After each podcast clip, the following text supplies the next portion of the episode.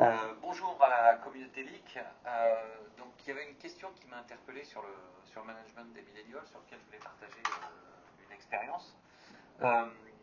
et en fait, ça remonte bah, probablement à la période de mon adolescence où on ne pouvait pas avoir un journal télé sans qu'on nous parle de la problématique de la crise, qu'il était difficile de trouver un emploi, etc. etc. et qui a mis probablement notre génération dans une position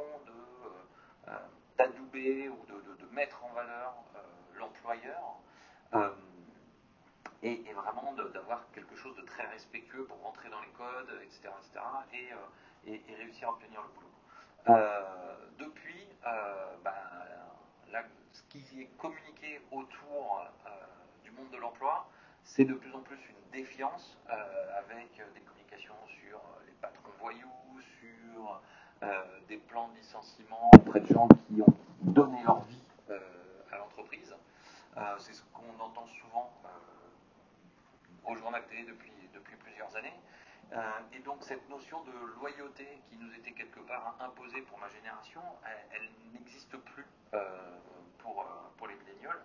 Et donc ben, il faut la construire et, il, faut, il faut gagner, gagner la confiance. Et c'est ça le, principal enjeu.